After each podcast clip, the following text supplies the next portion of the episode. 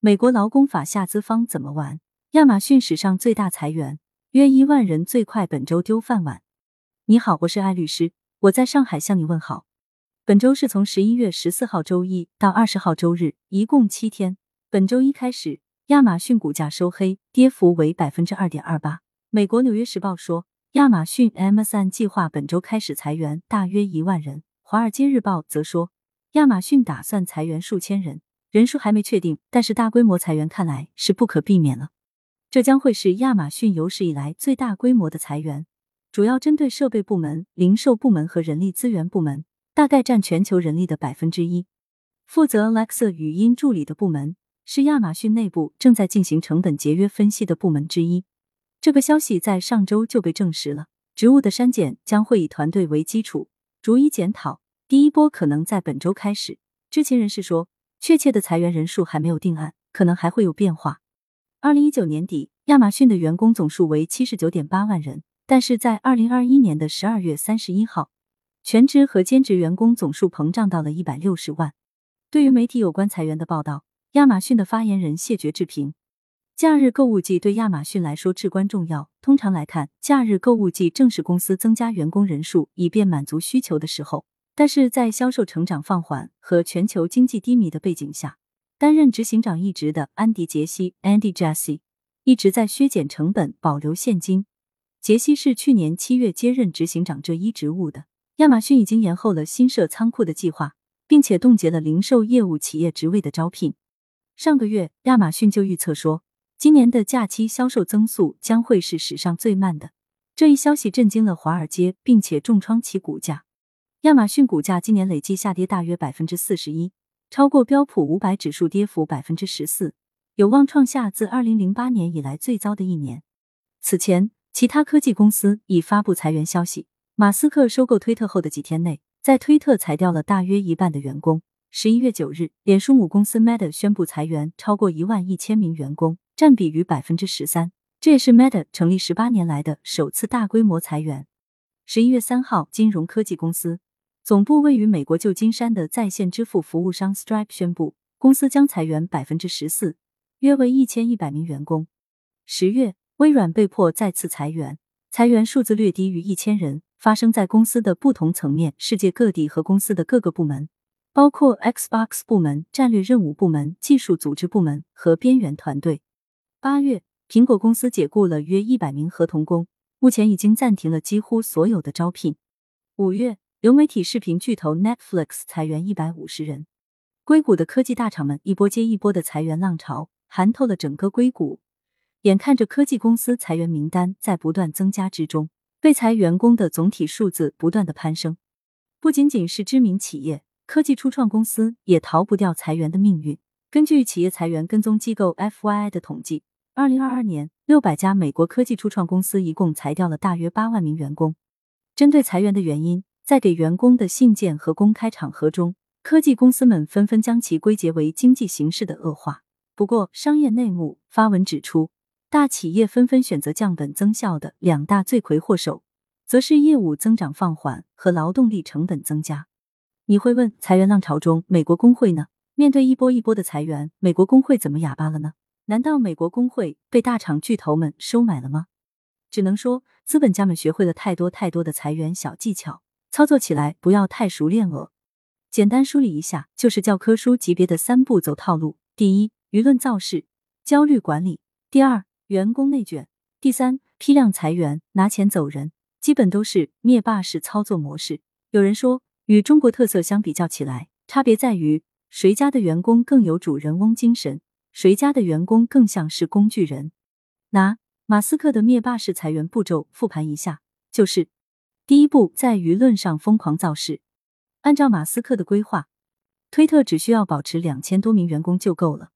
于是，在收购推特后，他说，推特每天亏损四百万美元，随时面临破产倒闭的风险。这明显有夸大式诉苦之嫌，真实目的是为裁员造势，塑造悲情人设。传递出来的信息是，推特的状况烂透了，必须刮骨疗伤，代价就是裁员。不裁员，推特会破产的。只有裁员，推特才能摆脱破产的风险，重新雄起。作为资本界的 PUA 顶尖高手，马斯克对舆论的操控能力一直处于世界顶尖水平，卖个电动车也能造一个移民火星的伟大梦想，拉着全球的特斯拉粉丝一起为他的梦想买单。颠覆与重构作者胡华成认为，马斯克是一个第一性原理非常强的人，特别会节约成本。他对于马斯克的裁员行为并不会感到惊讶。马斯克曾经因为特斯拉的电池太贵，就干脆自己拆开了电池来研究，看看怎么降低成本。另外，特斯拉跟其他公司不同的是，他没有花过一分钱的广告费，这又为特斯拉节约了不少钱。毫无疑问，马斯克是一个商业模式设计的高手。当时看着疯狂的行为，时间会证明当时他的行为的正确性。第二步，卷人先卷中层。作为一个 CEO，绝对不能轻易的直接去卷基层员工，直接卷基层很容易触发员工的逆反心理，导致某些员工摆烂、争吵，引起公司动荡。日常工作难以开展，最好的方法是先把中层卷起来，再让中层去卷基层，老板则躲在后面暗中观察。当马斯克宣布要把中层也大量裁撤时，中层往往因为工资更高，更不想失去工作，更想要保住自己的饭碗，那就必然会拿着鞭子去抽基层，让基层满负荷的运作起来。这不禁让我想起了中国改革开放之初，企业改革摸着石头过河。广播里天天宣扬的某某某满负荷工作法，呵呵。于是中层内卷，谁都不想被裁，很快就把整个推特公司都卷起来了。前段时间我们国内所痛恨的九九六，在推特变成了九九七，然后疯狂到了零零七，而且这个零零七还不是马斯克要求的，是推特员工自愿的。既然都是自愿的，工会凭什么去插手呢？为了在马斯克手下保住饭碗。推特女总监在公司打地铺过夜，照片还被一名推特的产品经理发到了推特上。过夜的女总监是推特的产品管理总监克劳福德，她裹着睡袋，戴着眼罩，躺在公司的地板上，夹在一张桌子和几把椅子之间，看起来像是在一间会议室内。照片的发布时间是在美国东部时间周三凌晨两点十六分，美国的二号，中国的三号。之后，克劳福德本人也转发了这条推特，并配文。当你的团队日以继夜的赶工时，有时你会以办公室为家。这种情绪在推特内部不断渲染、放大成恐怖与悲观的氛围，搞得人人自危。经过前面两步的铺垫，推特员工工资没有变多，但是工作却更卖力了。在这个过程中，大家也潜移默化的接受了自己很可能被裁掉的现实。那么，接下来就可以进行第三步了，正式裁员。走到这一步。坚决不能犹豫了，要裁就一次裁够，不能给任何人侥幸心理。如果采取渐进式的、分批式的裁员，会让还没有被裁撤的人员心惶惶，不利于工作的顺利开展。反而，如果你采取一次性大规模裁员的方式，那么留下来的人就会有劫后余生的感觉。既然是饭碗保住了的幸运儿，那就不能对不起老板的恩典，工作当然必须更卖力了。本月三号有消息说，马斯克开始大规模裁员。裁员比例将近百分之五十，约为三千七百多人。七号，推特在印度原本的两百多名员工中，裁退了百分之九十以上，目前只剩十二人左右。八号，马斯克在第二十九届年度八轮投资大会上说，自己的工作量从每周的大约七十至八十小时，增加到可能一百二十个小时，每天睡觉醒来工作，睡觉醒来工作，一周七天如此往复。一旦推特走上正轨。他认为要比 SpaceX 或者特斯拉更容易管理的多。言下之意，我作为老板这么拼了，推特员工们，你们准备好了吗？本月九号，他发出首份推特全员邮件，让员工为未来的艰难时期做好准备，取消远程办公机制，每位员工每周至少坐办四十小时，按照每周五天工作计算，一天八小时的工作时间，这是合理合法的要求。本月十号，马斯克发出破产警告，他说。随着越来越多的高管辞职，不排除公司破产的可能性。所以十一号周末，狼终于来了。推特一次性裁掉了四千四百名合同工，终止了与这些员工的合同。所谓的合同工，其实就是外包员工，双方不签劳动雇佣合同，签的是合作服务合同。大家都知道，在中国，外包员工和正式员工在待遇方面差别巨大。外包员工的劳动关系不在工作的公司。而在第三方人力资源公司，当企业裁员时，外包员工往往是最好欺负的对象。马斯克这是深得中国式裁员的精髓。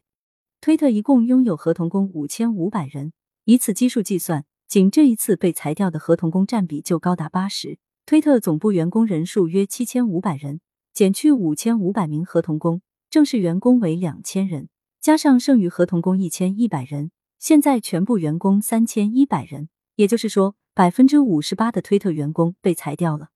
在实操中，马斯克又给被裁员工设计了一个令人无法拒绝的陷阱，真的，一般人都无法拒绝，会选择乖乖的跳进去。就是这个补偿金不是一次性发放的。而是在你收到解雇通知的二个月之后发放。为什么要这样做呢？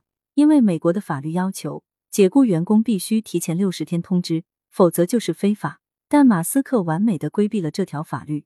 你想拿到这笔遣散费，你就现在乖乖签字。但是你的正式解雇日期是在二个月之后，同时你必须同意放弃起诉推特的权利，否则推特不会支付给你遣散费，也不会再让你上班。你想硬刚，那么你没有班上，也没法去找下家，因为这边的劳动合同解除不了。你硬刚只会拖死自己，并且累及家人而已。所以在这个条件下，你最好的选择就是赶紧签字，拿钱走人，也方便找下家。这是一手硬，同时还有一手软。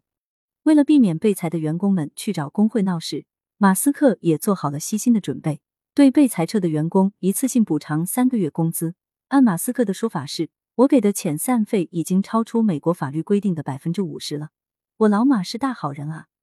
裁掉合同工，马斯克表现的也极为冷漠，既没有提前通知，也没有内部沟通，而是直接发送裁员邮件。当你收到邮件时，你就被解雇了。马斯克开始露出他那大资本家的冷血与无情。在真正的大资本家面前，美国工会的力量是极为有限的，因为美国法律对工人的保护底线并不高。美国工人待遇之所以高，主要是人才市场激烈竞争下的结果。美国工会的主要功能在于维护法律底线，只有当有人违反美国劳动法时，美国工会才能发挥最大作用。所以，几乎就在亚马逊裁员消息放出的同一天，贝索斯却于同一日宣布要捐出自己的大部分财产，大约上千亿美元。不少网友都讽刺他有钱，却不优先帮助自己的员工。有人说，你应该把钱拿去给员工支付生活费。一方面想把钱捐给慈善机构，但同时又准备裁掉一万员工来保持利润和股票高涨。啧啧，真是又当又立。这套裁员加捐赠的组合拳打下来，还导致很多网友都在怀疑贝索斯此举的真正目的是为了避税。捐款可以免税，大资本家最会玩了。他们设立慈善机构只是为了逃税。大家这样怀疑他也不是毫无道理，毕竟贝索斯这样的大富豪们。避税前科丰富的不得了，美国有些超级富豪在某些年份所交的所得税竟然是零。贝索斯就说他在二零零七年和二零一一年都没有缴纳过所得税。这些富豪们在纳税申报的过程中并没有违法行为，而是采取了普通人无法企及的避税策略，等于是故意钻了法律的空子。比如二零一一年时，贝索斯的个人财富明明有一百八十亿美元，但他却在提交纳税申报表时。表明自己当年的投资亏损超过了收入，结果避税的同时，还因为赚的少，为他的孩子申请到了四千美元的税收抵免。不过话说回来，在美国硅谷、亚马逊、推特这类高科技互联网公司，真的是福利太高了。有多高呢？推特员工平均年薪二十三点二六万美元，不严格要求八小时工作制，也不强制要求坐班打卡，就更加不需要了。月薪还接近两万美元。这哪里是资本主义的水深火热啊！我等小民简直就想被裁撤一次呢。你是不是这样想过呢？欢迎留言讨论，关注主播，订阅专辑不迷路。我是艾律师，我在上海，祝你平安喜乐，愿你的平凡生活能够有趣律动。